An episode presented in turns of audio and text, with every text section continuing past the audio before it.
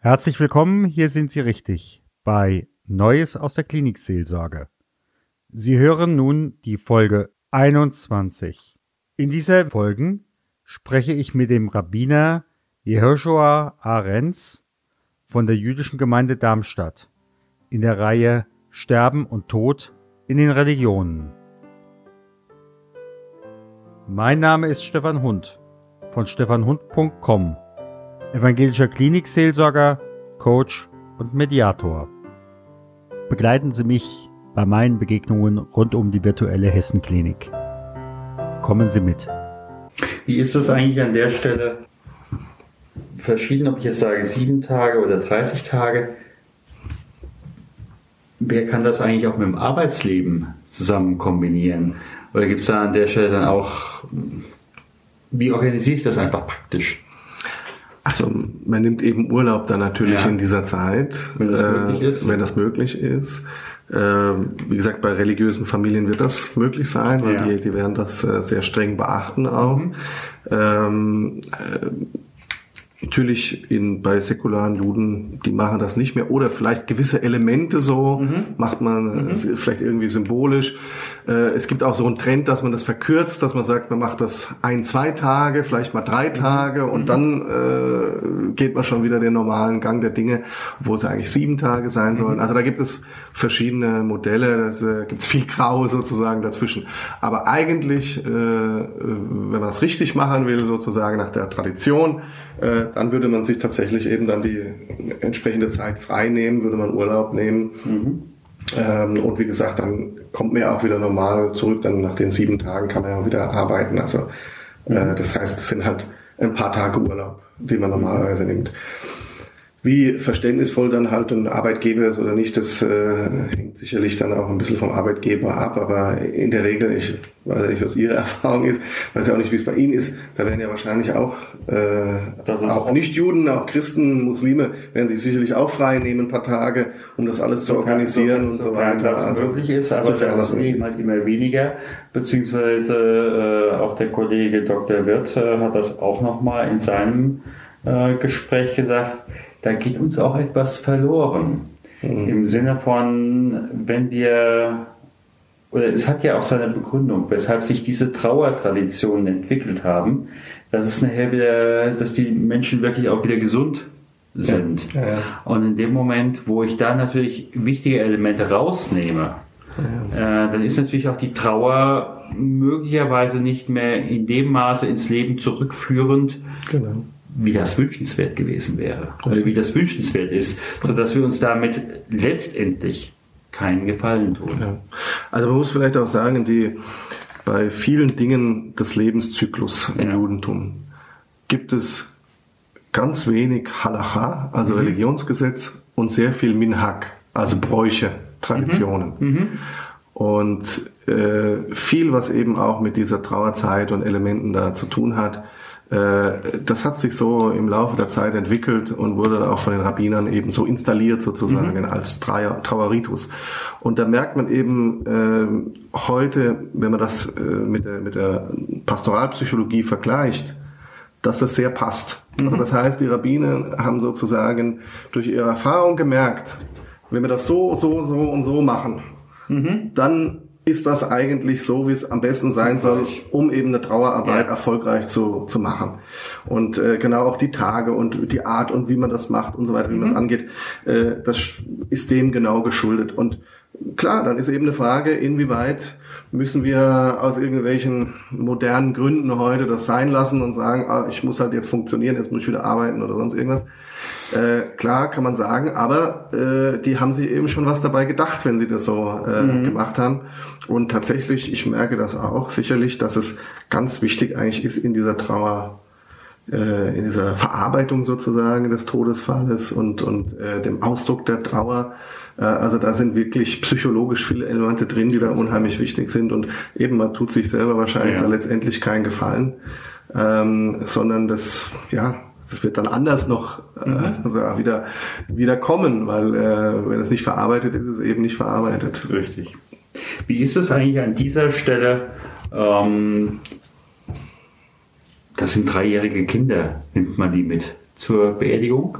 Sicher, sicher, ja. Also der, man muss natürlich so sagen, die, äh, es ist natürlich eine ganz schwierige Zeit mhm. für alle Angehörigen. Aber das Judentum ist auch eine Religion, die sagt, das gehört eben zum Leben dazu. Mhm. Also das heißt, der, der Tod ist eben Teil des Lebens, das ist was Natürliches, das ist, ist der Gang der Dinge. Und ähm, wir glauben ja auch eben, wie gesagt, dass es ja, dass es ja die Hülle ist, die hier bleibt und die Seele, die mhm. auch weitergeht. Das heißt also, es ist ja eher wir trauern um uns, wir trauern um unseren Verlust. Mhm. Äh, um die Person brauchen wir eigentlich gar nicht trauern, weil wir glauben ja, dass sie in der kommenden Welt ist, die Seele, das geht ja weiter. Also das heißt, äh, es ist jetzt nichts de, de facto Negatives an sich. Mhm. Eben uns fehlt natürlich jetzt jemand. Ähm, ähm, aber äh, aus dieser Sicht eben äh, gehört es dazu mhm. und äh, deshalb eben auch der äh, der, der Friedhof, es gibt hier das Friedhofsbuch. Mal schauen.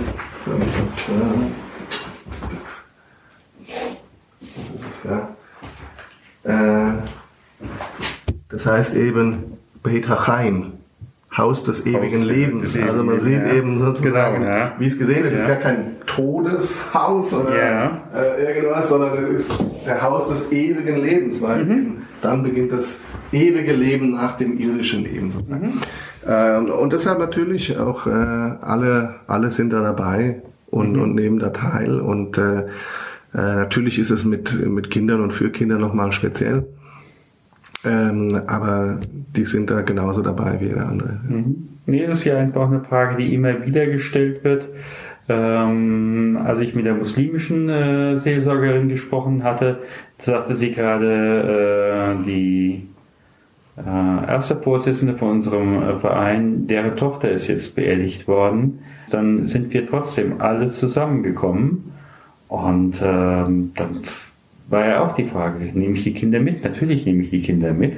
Ja. Auf der anderen Seite, in, aus den 60er Jahren, da war es an vielen Stellen so, die Kinder sollen nicht mitkommen. Mhm. Beziehungsweise das, was mir teilweise auch begegnet, dass Menschen sagen, vor 30 Jahren ist meine Oma gestorben und ich durfte nicht mit. Mhm. So dass ich das einfach auch auch in dieser langen Zeit weiter in einem Menschen, ich sag mal, festsetzt ja. und dementsprechend da auch äh, Auswirkungen hat. Ja, genau. Ich würde gerne noch mal in einen ganz anderen Bereich gucken. Da ist für mich einerseits der Rabbiner Ahrens und da ist die Privatperson Ahrens. Gehen Sie als Privatperson anders zu einer Beerdigung, als bevor Sie Rabbiner wurden? Hat sich da was verändert? Ähm, eine schwierige Frage. Ich glaube, es ist so, ich kann das aber, glaube ich, auch allgemein sagen, also äh, durchaus auf mich bezogen, aber sicherlich mhm. äh, stimmt das für andere auch, die religiös sind im Judentum. Ich glaube, bei religiösen Juden äh, da spielt das weniger eine Rolle, ob jemand mhm. ein Rabbiner ist oder nicht, mhm. ähm, weil das ist äh, Teil, die Riten sind auch bekannt, man weiß mhm. auch, wie was ist und warum es so ist und äh, dann ist es auch sinnvoll und deshalb ist es auch ganz klar, also das heißt, äh, äh das war zum Beispiel, äh, als ich dann in Düsseldorf auch Rabbiner war, ein äh, sehr guter Bekannter und äh, ehemaliger Nachbar von uns in Zürich ist überraschend verstorben, hatte einen, einen Herzstillstand. Und äh, dann bin ich da hingeflogen und war an der Beerdigung. Und manche sagen, du, du fliegst da jetzt hin, aber es war jetzt ja nicht ein Familienangehöriger mhm. und, und, und so. Aber wenn man weiß, warum das ist und wie und äh, dass ich da auch dann im Trauerhaus von der Familie mhm. war, äh, mhm. die ich eben kannte, auch wenn es jetzt nicht so eng ist, war das für mich selbstverständlich. Natürlich komme ich da jetzt hin zu dieser Beerdigung. Ähm, und das hat aber eben, glaube ich, jetzt weniger damit zu tun, ob jemand Rabbiner ist oder nicht, sondern eben, äh, ist jemand religiös oder nicht? Hat jemand mhm. Verständnis mhm. für die mhm. Traditionen und was es auch bedeutet, welches ja. Gebot das auch eben ist, ja. zu einer Beerdigung zu kommen, mhm. äh, einen Trauernden zu besuchen und so. Also das sind Dinge, die im Judentum einen sehr hohen Status äh, auch haben. Also das sieht man natürlich auch teilweise ja im äh, im Neuen Testament. Ja. Das ja. Äh, wird nicht immer verstanden übrigens, äh, der, der gute Samariter. Genau, das ist. Ich sage mal ganz herzlichen Dank. Ja, bitteschön. Ja, nee, also ganz toll und freue ich mich einfach, dass das so gut geklappt hat. Gott segne dich und behüte dich. Gott lasse leuchten sein Angesicht über dir und sei dir gnädig. Gott erhebe sein Angesicht auf dich und schenke dir Frieden. Geh hin im Frieden Gottes.